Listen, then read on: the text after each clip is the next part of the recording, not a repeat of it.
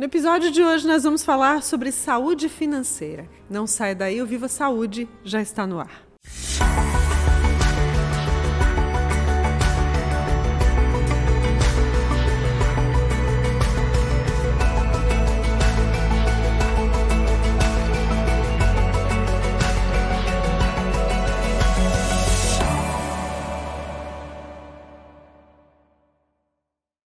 Segundo dados da FEBRABAN, Federação Brasileira de Bancos, começar o ano com as contas em dia é um desejo da maioria das pessoas. Em contrapartida, nós sabemos que todo início de ano traz algumas angústias com relação a compromissos financeiros. Por isso, a gente resolveu trazer esse tema para o Viva Saúde, contando aqui com dois especialistas de áreas diferentes que vão contribuir para que a gente tenha aí uma reflexão a respeito desse assunto e para que possamos começar 2023, que efetivamente começa talvez depois do carnaval, com mais saúde financeira. Eu quero apresentar aqui, antes de apresentar, aliás, os nossos convidados, eu quero agradecer os apoiadores, Unicred e Maria Rocha. E quero apresentar então os nossos convidados de hoje, que é a Cíntia de Sá, eu ia dizer Cíntia Saires, Cíntia de Sá, coordenadora de DHO, que é Desenvolvimento Humano Organizacional da Unimed Tubarão. Seja bem-vinda, Cíntia, ao Obrigada. nosso espaço. Também é psicóloga, né? E também o Tiago Sivers, que é especialista em investimento e assessor também através da Unicred. Seja muito bem-vindo. Obrigado, obrigado. Um prazer estar aqui. Vamos conversar então sobre esse tema. Eu fiz algumas pesquisas para entender melhor assim e trazer algum conteúdo que fosse realmente relevante para o nosso público e vi que tem muitas, muitos pontos assim que a gente pode abranger, né? Queria começar perguntando para o Tiago se as pessoas estão, né? Eu comecei falando que as pessoas realmente têm essa inclinação para estar com as contas em dia. Isso faz diferença na vida das pessoas, apesar de sabermos que muitas pessoas enfrentam dificuldades, né, para sanar suas seus débitos, né, principalmente no, no começo do ano. Depois que passa o carnaval, certo? Muita gente já começou lá no início, né? Mas tem gente que fala assim: ah, depois do carnaval eu vou realmente levar a sério meu planejamento, minhas metas, né? As pessoas estão, Tiago, realmente mais predispostas a sanar suas suas dívidas, a fazer um planejamento financeiro? Como é que vocês têm visto isso?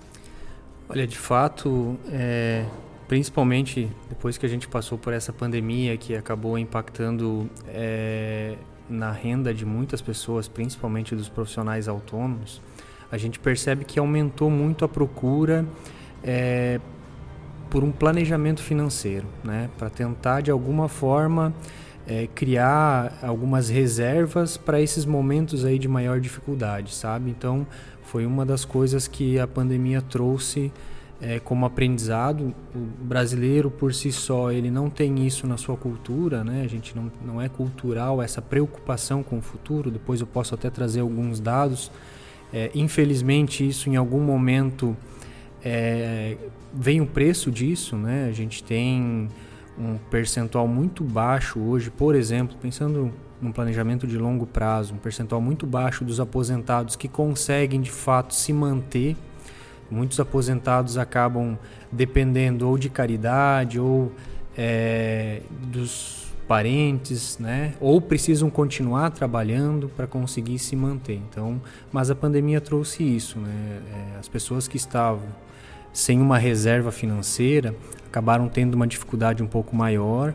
É, o acesso ao crédito também ficou um pouco mais difícil porque não se sabia qual seria o futuro da economia, né? Então a gente percebe essa procura maior. E isso impactou sem dúvida, que é o nosso tema aqui, impacta né, muito a saúde é, das pessoas como um todo. A gente sabe que quando, quando fala de saúde financeira, realmente está falando sobre uma qualidade de vida, né? algo que contribua, porque a, a, a questão financeira é, ela impacta diretamente em outras áreas, né? muitas vezes adoecendo, né? somatizando, né? eu não sei, Cintia, é isso mesmo? Como é, que, como é que isso impacta na vida das pessoas, falando em qualidade de vida? É, quando a gente fala em educação financeira, está intimamente ligado aí à saúde né, mental também, né, emocional. Então a gente percebe assim que isso tem uma interferência forte, seja na vida profissional, tem uma queda de produtividade, a atenção ela modifica, né? Então até para riscos de acidentes, dependendo da atividade também que a pessoa executa.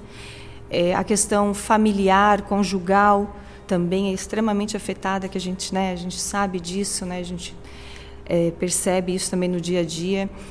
Então, e na vida social também, porque às vezes a pessoa acaba se isolando também, né? E às vezes ela não compartilha com uma pessoa da família próxima, ela acaba ficando mais no isolamento e às vezes daí aumentando o problema.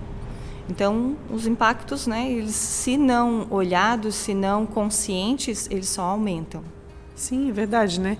É, imagino que uma pessoa que esteja enfrentando essas dificuldades e que tenha a consciência, né, a responsabilidade né, de, de querer sanar isso, porque não é simplesmente por ah, uma falta de vontade, né? É uma falta de planejamento e faz toda a diferença, né? O que, que é um, um, um bom planejamento financeiro, Tiago? Porque quando a gente pensa em planejamento parece algo assim também tão né? complexo, né? né? É difícil fazer um planejamento e o que, que é um planejamento de qualidade? Eu acho que o, o planejamento de qualidade é aquele planejamento que você começa a fazer, sabe? Assim, independente do quão complexo é, ele venha a ser, é, o fato, porque é, existe uma diferença, por exemplo, de planejamento e plano. Né? O planejamento é o, é o momento que você para para pensar sobre um assunto e pensar nele projetando o futuro. E o plano é o momento que você é, transforma esse pensamento em, em ações ou em anota, né? É, transcreve isso.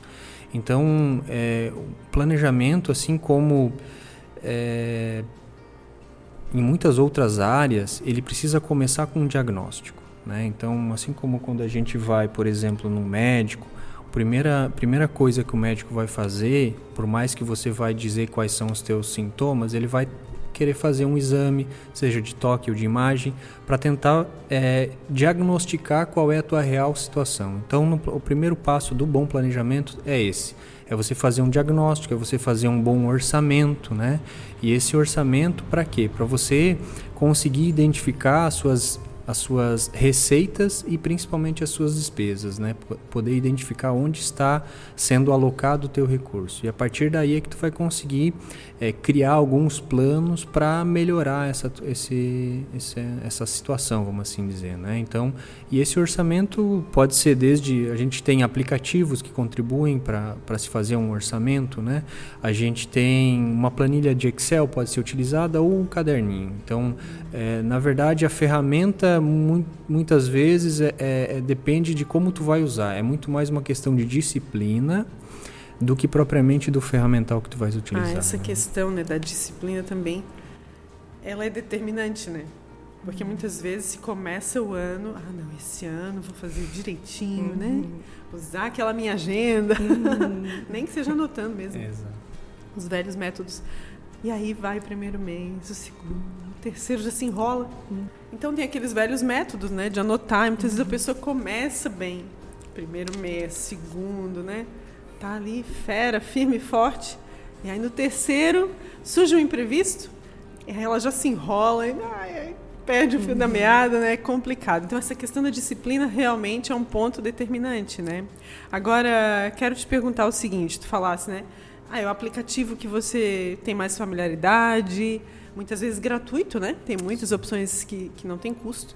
É, ou no Excel, ou mesmo anotando, né? E tendo essa disciplina. É, o que, é que precisa ter de informação nesse planejamento? Porque tem aquela máxima que diz: não gaste mais do que você ganha. Perfeito. Parece tão simples, né? Não gaste mais, mas você precisa ter um orçamento. O que, que é o orçamento? Então, é, é onde você vai de fato é, anotar os seus gastos. Você não precisa anotar no detalhe, sabe? Pode criar grandes grupos, por exemplo, ah, qual é o meu gasto com transporte, com alimentação. E aí existe no planejamento financeiro uma regra que é 50 35 15. Tá? Aonde qual é a lógica dessa regra? Que você procure direcionar 50%, no máximo 50% dos teus gastos para o essencial, ou seja, para a tua manutenção. energia, água, é, alimentação, gastos essenciais. Aquilo que não pode faltar de jeito Aquilo nenhum. que tu não vai conseguir sobreviver Uhum, sem isso, sim. né? Aí depois você tem 35% que você poderia alocar em qualidade de vida ou em, em padrão de vida, né? Então, ah, é, eu gosto de passear, eu gosto de jantar fora, eu gosto de fazer alguma coisa. Então é um percentual bem assim, 35% da sua receita você alocar é, nesse tipo de gasto é bem generoso. Mesmo assim, tu teria 15% então para buscar poupar. E isso muitas vezes a gente acha ah, 15%. É, esse valor ele vai mudar de acordo com, claro, com a renda que tu vai, vai ter. Então, para uma pessoa que tem uma renda um pouco mais baixa, também vai ter um valor mais baixo que vai começar, mas isso a partir disso você começa a criar uma reserva de emergência, que é o que eu coloquei no começo, que vai ser muito importante para aqueles momentos é, que o teu orçamento mensal surgiu um imprevisto, o teu orçamento mensal não foi suficiente para suprir uma despesa muitas vezes essencial, a exemplo de saúde, né? Então, é, eu diria que é isso. O orçamento ele vem principalmente para você é, conseguir diagnosticar onde estão as suas é, despesas, né? E, e, como eu coloquei, tem várias formas de você fazer isso. Inclusive a Unicred tem um site chamado Sua Saúde Financeira. Nesse site a gente tem muitos artigos, vídeos é, relacionados a esse tema e também relacionados a investimento, né? Bem interessante. E nós temos alguns materiais gratuitos para download e um deles é uma planilha de orçamento, né? Então quem quiser Ah, tem, essa um planilha modelo. disponível. A gente vai Isso. colocar o, o, o endereço aqui embaixo, né, para as pessoas poderem acessar. Mas é muito interessante, né, a gente ter essa consciência também de, de uma reserva, Perfeito. né? Não só esperando situações como a da pandemia, mas inclusive para ter essa, esse hábito de, de poupar, de economizar, né? De ter daqui a pouco uma condição para fazer um investir em algo que com aquela renda mensal talvez não, não seria tão fácil fazer, né? Quando a gente coloca no papel, Cíntia, é essa questão comportamental, né?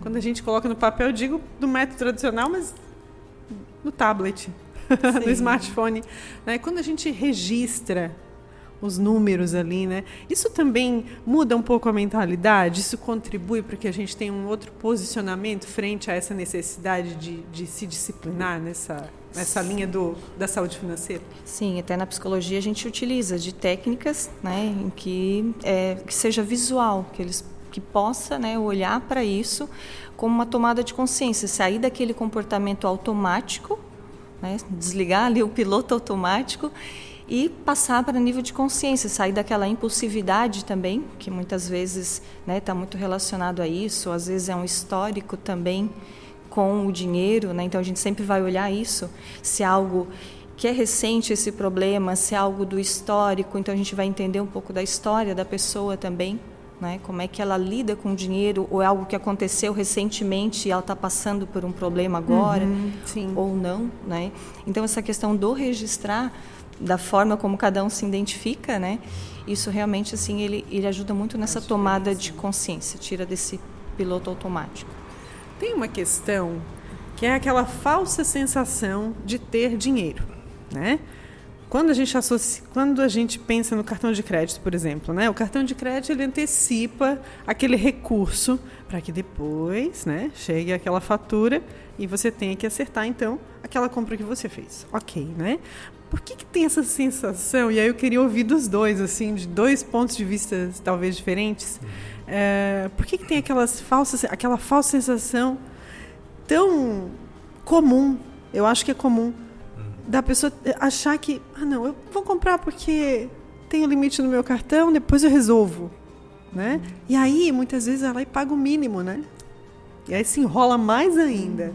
Que como que que vocês enxergam isso?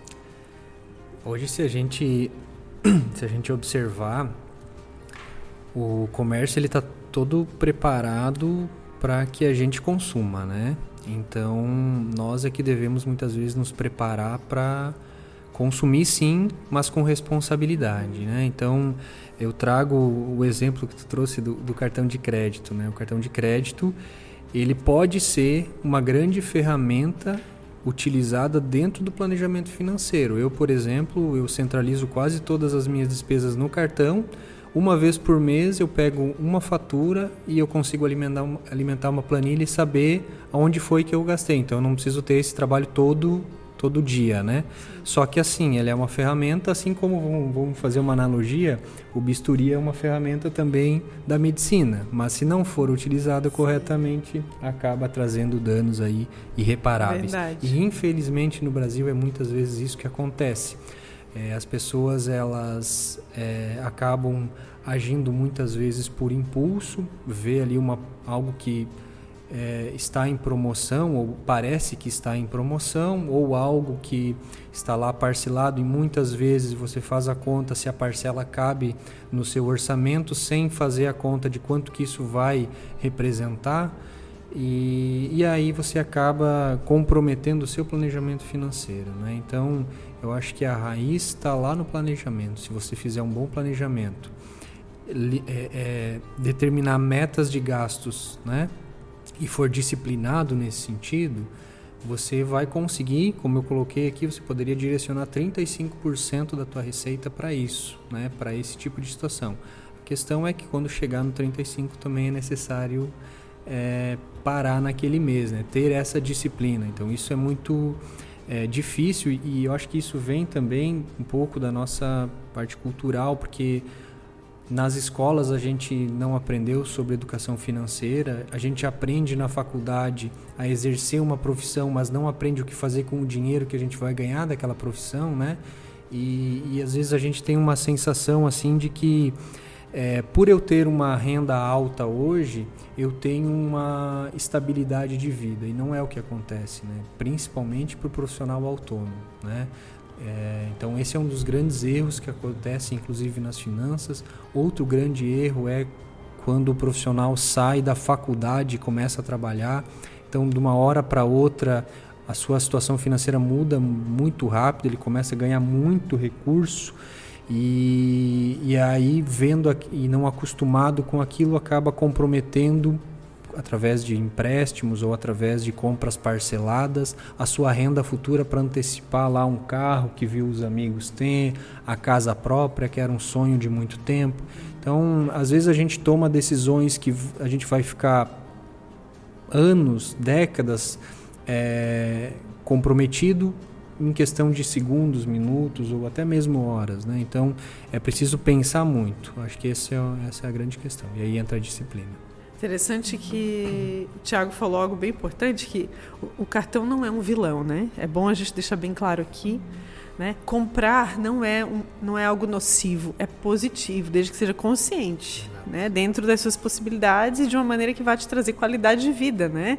Cíntia, quando a gente fala da, dessa questão, né, da, dessa sensação de que pode tudo, né? Aí depois chega lá no final do mês e viu que põe a mão na cabeça assim e pensa, por que, que eu fiz isso, né? É, como é que essa questão comportamental, como é que se muda isso, né? Além da disciplina, do planejamento, assim, tem alguns gatilhos que a gente pode lançar a mão para nos ajudar a não nos sabotarmos nesse sentido? É uma questão que a gente sempre é, também coloca né, na psicologia também. É, tu poder, além dessa questão de ter a informação, como o Tiago falou, que muitas vezes não se fala no tema, né? às vezes nem na família, nem na empresa, né? nem na escola. Então, falar sobre o tema, né? que daí isso também traz a consciência, por isso que a gente também desenvolve trabalhos também voltado à educação financeira no trabalho, né? no, na família, então em diversas esferas da vida. Com essas anotações, é, e a gente sempre, é, o que a gente gosta de trabalhar assim, ó, é poder passar o quanto a sociedade ela está ali estimulando o consumo. Então isso sempre, né, psicoeducativo, passando informações que são importantes e até se questionar quais são as prioridades, o que está buscando, o que que, né, até para se situar nisso tudo, com tanto estímulo, mas o que que é a tua prioridade? O que que é precisa é, o mesmo, que que é né? você, é, o que que é você nesse universo inteiro? Porque muitas vezes é, eu estou me comparando a alguém que tem uma outra situação de vida, É, e eu, às vezes, por questões, sei lá, né, a pessoa por questões de status, ou às vezes até questões emocionais, muitas pessoas também acabam indo para a esfera de é algo que eu gostaria, não tenho, vou suprir com compras. Então, a gente acaba trazendo essa consciência. Então, assim, é, eu gosto muito assim, é o fato de estar em psicoterapia, poder estar com essas informações que são importantes, porque é tomada de consciência, sair do comportamento impulsivo. Né? Então, é tomar nota, é cada coisa que comprar, né? cada item que for comprado, vai anotar, coisas simples mesmo. Né, que no final às vezes as pessoas olham, meu Deus. Até o Tiago falou ali do cartão de crédito. Às vezes a gente em trabalhos que nós já fizemos, a pessoa colocar que um dos itens do gasto lá era cartão de crédito. Tá, mas o que no cartão de crédito? Só colocava cartão de crédito, cartão X é só valor. Um veículo, né? É, é, só um, é meio. Só um meio. É só um então, meio. sabe, essas tomadas de consciência daí que a pessoa, opa, né? Tem aqui X% de supérfluo, né? Tá acima, sabe essa, então esses exercícios que a pessoa vai Sim tendo a consciência maior. Essa questão da promoção, também abrindo um parênteses aqui, tem muito a ver também com o que realmente precisa, né? E o que quer naquele momento, a Cintia falou da impulsividade, né? O, o impulso de comprar, muitas vezes compra, deixa lá guardado, nem usa, né? Uhum. Então é só pelo, pelo ato de comprar, né? É, o consumo consciente sempre vale, né? Agora falando e falando ainda de educação financeira, né? É, é, como é que os pais, né, as escolas, claro, né, o interessante é cada vez mais isso ser incorporado ao currículo, né, é, é a, grade curricular da escola e muitos, muitos, muitas instituições já têm feito isso, né, a gente já tem percebido e tem percebido a importância disso. Como que os pais que estão nos ouvindo, nos assistindo, né, estão em casa e pensam, como que eu posso orientar o meu filho para que ele tenha essa consciência desde novinho, né? Por exemplo, é interessante dar uma mesadinha e, e, e orientá-lo sobre como utilizar, economizar, é, fazer esse, talvez já esse percentual, né? É interessante isso?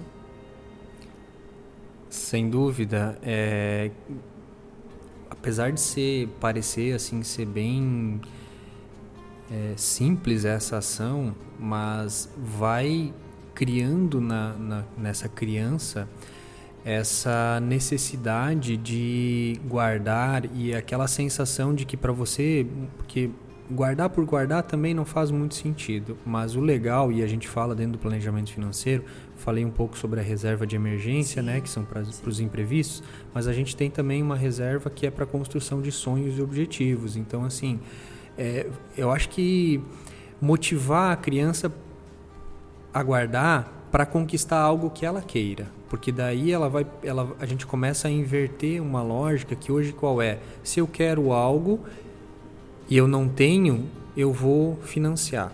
Não que o financi financiamento seja o vilão, volto a dizer. Sim. A questão é ser responsável, né? Eu tenho muitos casos e a, e a Unicred é, é, estimula isso, né? De financiamentos em que são feitos para a pessoa aumentar o seu é, a sua renda, sabe? Então, muitos casos você vai lá, você faz um financiamento, você teria um, uma parcela X, mas você vai ter com o financiamento uma renda de duas vezes aquela parcela. Então, esse é o financiamento responsável. Ou, por vezes, você.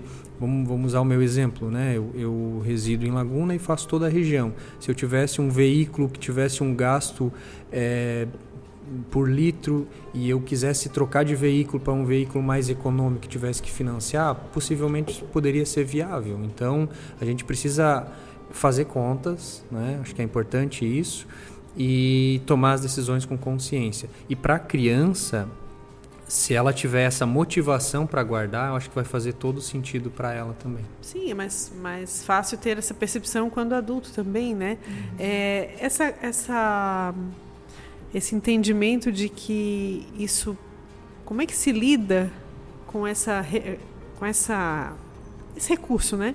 Da mesada, vamos dizer assim.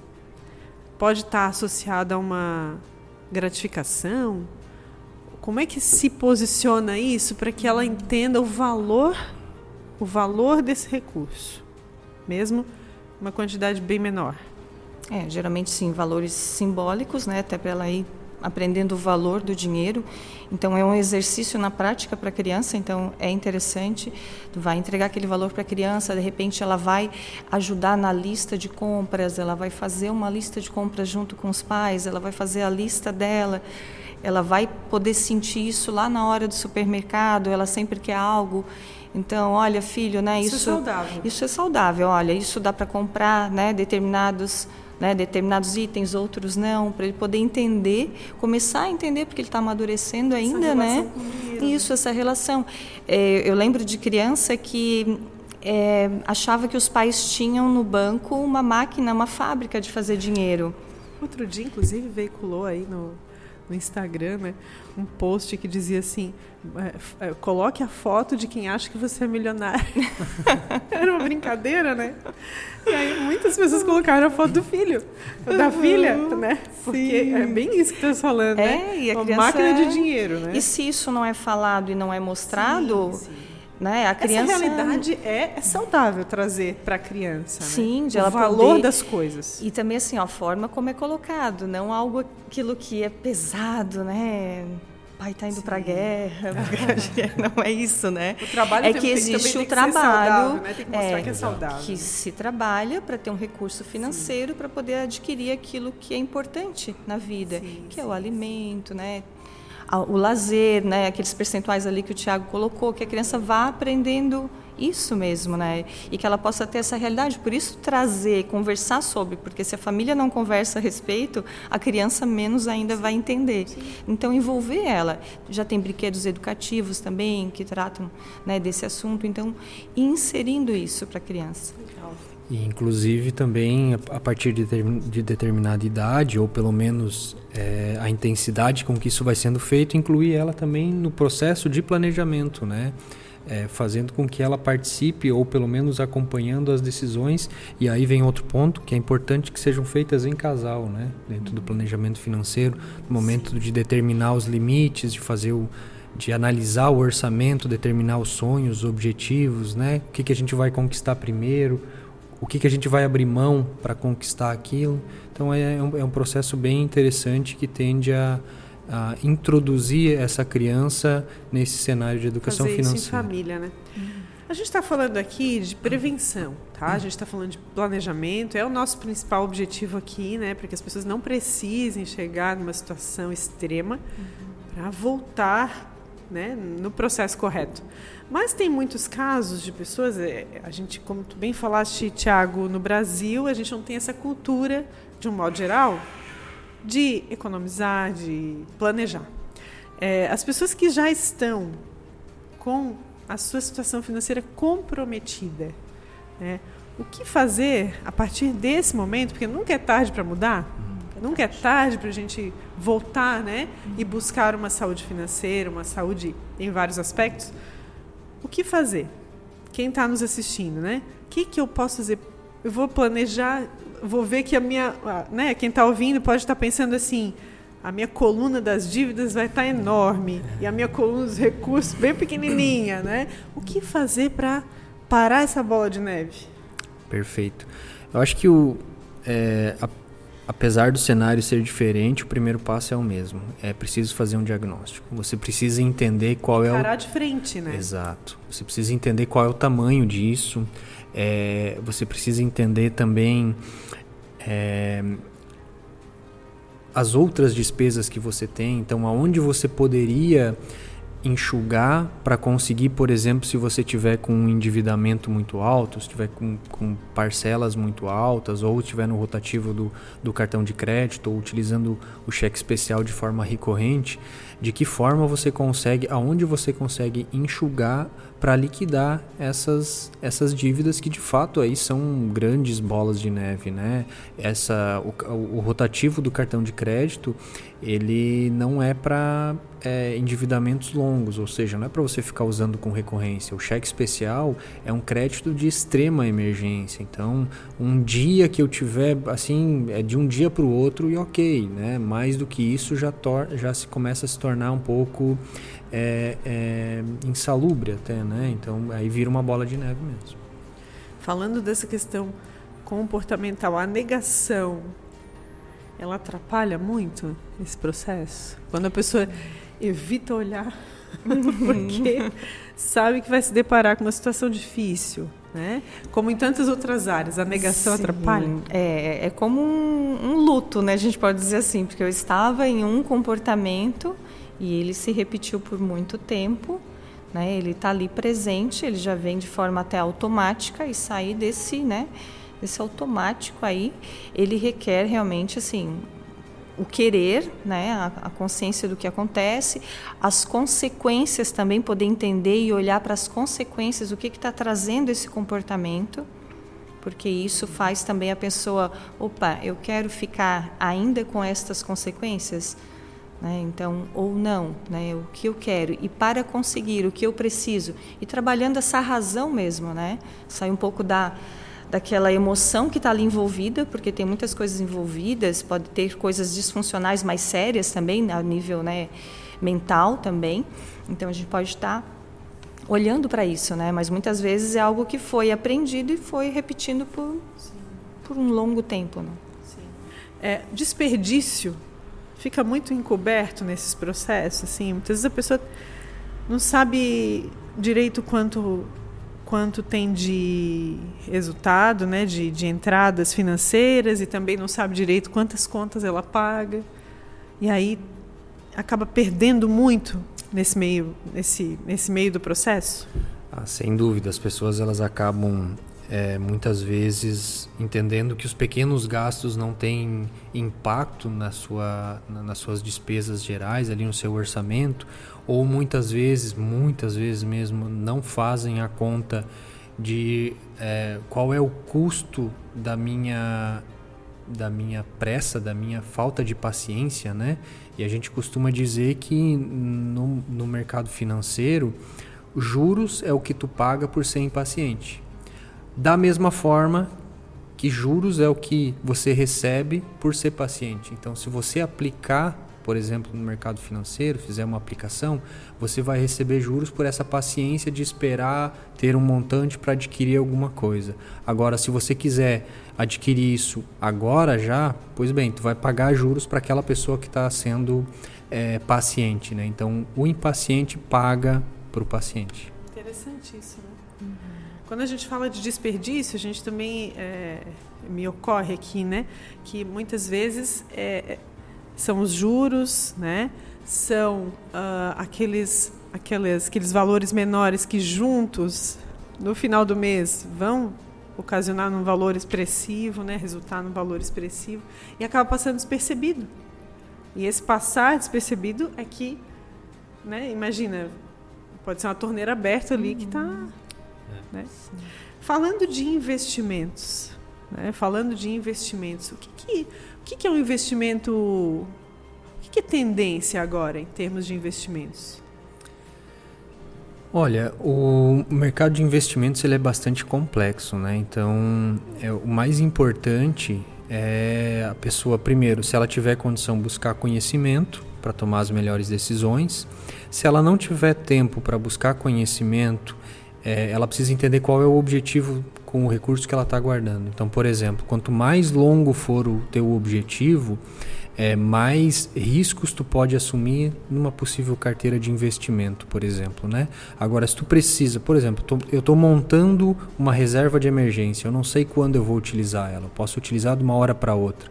Nessa você precisa ter o que a gente chama de liquidez, que é a possibilidade de resgatar a qualquer momento, e você precisa, você não pode assumir nenhum tipo de risco. Vamos por aqui qualquer investimento em bolsa de valores ou algo nesse sentido. Então você precisa procurar investimentos é, seguros, a exemplo das aplicações, né, os RDC, CDB, são investimentos seguros que trazem uma rentabilidade fixa, né, é, e trazem essa liquidez. Você consegue resgatar no momento que você precisar. Agora, para aqueles, aqueles objetivos mais de longo prazo, aí é importante você também entender qual é o seu perfil. Né? Se você vai conseguir suportar em algum momento alguma rentabilidade negativa, pensando que no longo prazo você vai recuperar isso.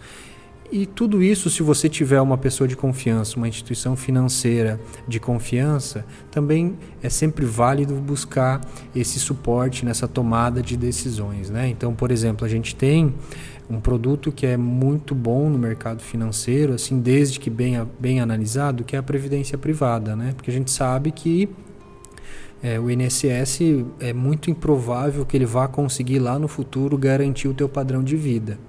Então é importante você ter uma reserva extra, ir construindo ela, e aqui entra é, a terceira reserva que a gente utiliza no, planejamento financeiro. A primeira é a reserva de emergência, a segunda é a reserva para é, atingir os teus objetivos e os teus sonhos, e a terceira é a reserva de longo prazo, uma reserva para complementar é, a tua aposentadoria. Então, é, se você tiver uma instituição financeira de confiança, procure seu gerente, exponha isso que ele vai, vai conseguir te ajudar até mesmo nesse processo de planejamento financeiro. É, a gente começou esse episódio falando que depois do carnaval muitas coisas né, começam de fato, né, efetivamente. Né? A gente tem impostos né, que se concentram aqui nesse período. A gente tem o retorno escolar, né? tem material escolar, tem livros, tem uniforme, tem toda essa demanda. Uh, enfim, tem outras questões que acabam concentrando nesse início de ano, né? É, como que as pessoas têm, claro que o planejamento, a gente está falando disso aqui como ponto central, é, mas isso assusta muito, assim, as pessoas chegam, elas querem protelar esse começo de ano em função também desses compromissos?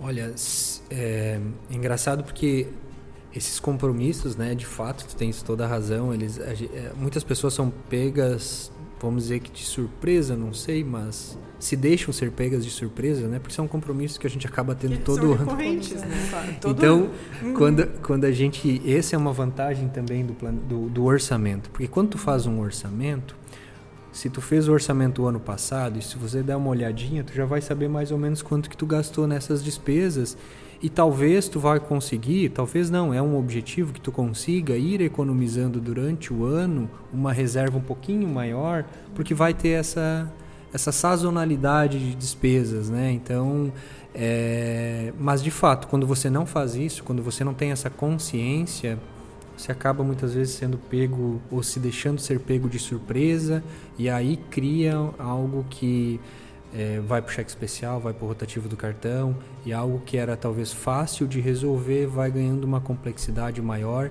e vai tirando o teu poder de compra porque você, ao invés de ter aquele recurso para é, gastar em algumas coisas, para consumir, você precisa pagar o juro porque você não fez essa, vamos dizer assim, lição de casa. Né? Tira o poder de compra e o sono, né, Cindy? E o sono, é, daí vem. Complica, né? Tira sono, fome, enfim é, falando de parcelamento. Quando a gente fala dessas específicas aqui, desses, dessas questões específicas, né? fazer parcelamentos, negociações, isso é saudável, isso é interessante, é, pode ser levado em conta ou é melhor fazer realmente essa reserva, mesmo que tenha vindo de festas de fim de ano, férias? Desafio, né? É, sempre que for possível, é importante você, como eu falei antes, né? Os juros. Considerar os juros, né? É, se, se Mas você. tem algo mais a considerar além disso? É, se, se, se você quiser antecipar um consumo, né? Você tem que estar ciente de que isso tem um custo. Agora, existem situações que a gente fica muitas vezes sem é, poder de decisão. Ah, eu não tenho uma. Por isso é importante da, da reserva é, de emergência, né? Mas vamos supor, eu não tenho uma reserva de emergência e eu tive um problema de saúde na minha família. Eu não vou pensar. Eu vou para o parcelado. Então, assim, toda vez que você tiver essa possibilidade, é importante você colocar no papel e avaliar com calma. Não se deixe levar muitas vezes é, pelo profissional que está ali tentando vender, porque o trabalho dele muitas vezes é não deixar com que você até pense, né? Porque as pessoas são movidas pela emoção. Então os profissionais também sabem disso. Mas assim, pare, pense, é, reflita, faça os cálculos e se fizer sentido dentro disso, ok, não tem problema nenhum você assumir um, um parcelamento se, por exemplo, né, é, é, a geladeira da minha casa não funciona mais, eu preciso comprar uma outra geladeira e não tenho é, uma condição financeira de, de, de comprar ela é, à vista. Não vai ficar sem geladeira em casa, não tem como, então você precisa fazer esse, muitas vezes, esse parcelamento. Mas ele é, é fruto, muitas vezes, de algo que você poderia ter feito diferente lá atrás. Então é importante aprender com isso também, né? O que, que eu poderia ter feito lá para talvez evitar esse parcelamento aqui que agora está sendo necessário, principalmente quando nele estão embutidos juros, porque aí acaba sendo mais difícil. Né? A, a, gente tem percebido que as instituições financeiras, né, como a Unicred, têm multiplicado cada vez mais isso, né? Porque faz parte de um processo também, assim como a gente está abordando esse assunto, né? É, a gente fala de saúde e isso tem a ver com saúde, como a gente começou a, a falar no episódio, no início desse episódio. E, e, e isso acaba trazendo retorno também né, para os negócios, né, para quem vende, para quem quer vender, né, vai ter uma pessoa com mais consciência, mas não, não menos cliente, né, uhum. não menos cliente. É importante atentar para isso, né. É, a gente está caminhando para o finalzinho dessa conversa. Eu disse que passava rápido. O que, que a gente pode trazer ainda de consideração para a gente finalizar, Cíntia? O que eu penso assim é olhar muito para as emoções que estão envolvidas nessa compra, né? Se eu compro mais quando eu estou triste, quando eu estou alegre, ou ambos, né? As emoções que estão envolvidas, o que, que eu aprendi sobre as finanças, o que, que eu trago até aqui né, na minha vida, o que, que eu tenho que reaprender. Então, poder entender que a gente tem que reaprender sempre, né? A gente tem que é, buscar novos caminhos. Então, para que não fique repetindo e trazendo as consequências, olhar para essas consequências, ver o que, o que quer buscar. Né? Não, isso eu não quero, mas o que eu quero, sabe? As prioridades. Então, tá olhando para isso, cuidar, cuidar com as emoções, né? Somos dotados de emoção, isso não tem como tirar e deixar numa gaveta mas que a gente possa olhar com atenção para esses comportamentos, ainda mais se eles se repetem. Autoconhecimento, né? Sempre. Autoconhecimento sempre, sempre bem-vindo. Tiago, para a gente finalizar. É, penso que devemos investir em conhecimento, né? É, hoje você não precisa nem investir tanto recurso financeiro, muitas vezes você precisa investir só tempo e ter disciplina, né? Aí, por exemplo, na internet tem muita coisa sobre planejamento financeiro, mas fica a dica aqui do site Sua Saúde Financeira. Dentro do site tem também um curso que a Unicred disponibiliza gratuitamente, que é uni.edu. Então lá tem um curso completo sobre planejamento financeiro, abordando desde tudo isso que eu falei, mas com uma profundidade maior, dando dicas. Então invistam é em conhecimento. É online, online, o curso é online, isso. E ele também, para quem for universitário, tem algumas faculdades que aceitam como é, horas extracurriculares, né? Então é uma oportunidade de você aprender um pouco mais. Eu não tenho dúvida que o tempo que você vai investir nesse aprendizado vai, vai ser recompensado através é, de uma saúde financeira, né? É, você vai conseguir aí transformar isso na realização dos seus sonhos, numa noite bem dormida, né? Numa tranquilidade maior. Muito bom. Quero agradecer a presença de vocês aqui, do Tiago, da Cíntia.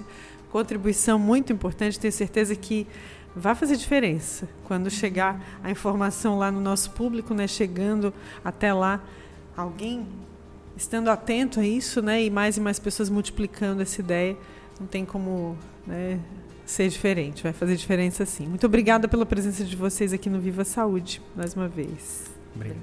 A gente também agradece a você que esteve conosco até aqui. Lembra dos nossos parceiros, Unicred, Maria Rocha, que tem contribuído para que esse espaço também aconteça. E lembre-se, fazer a diferença depende de cada um de nós. Né? Vai fazer diferença na, na nossa vida, mas é nossa responsabilidade. Até a próxima edição do Viva Saúde.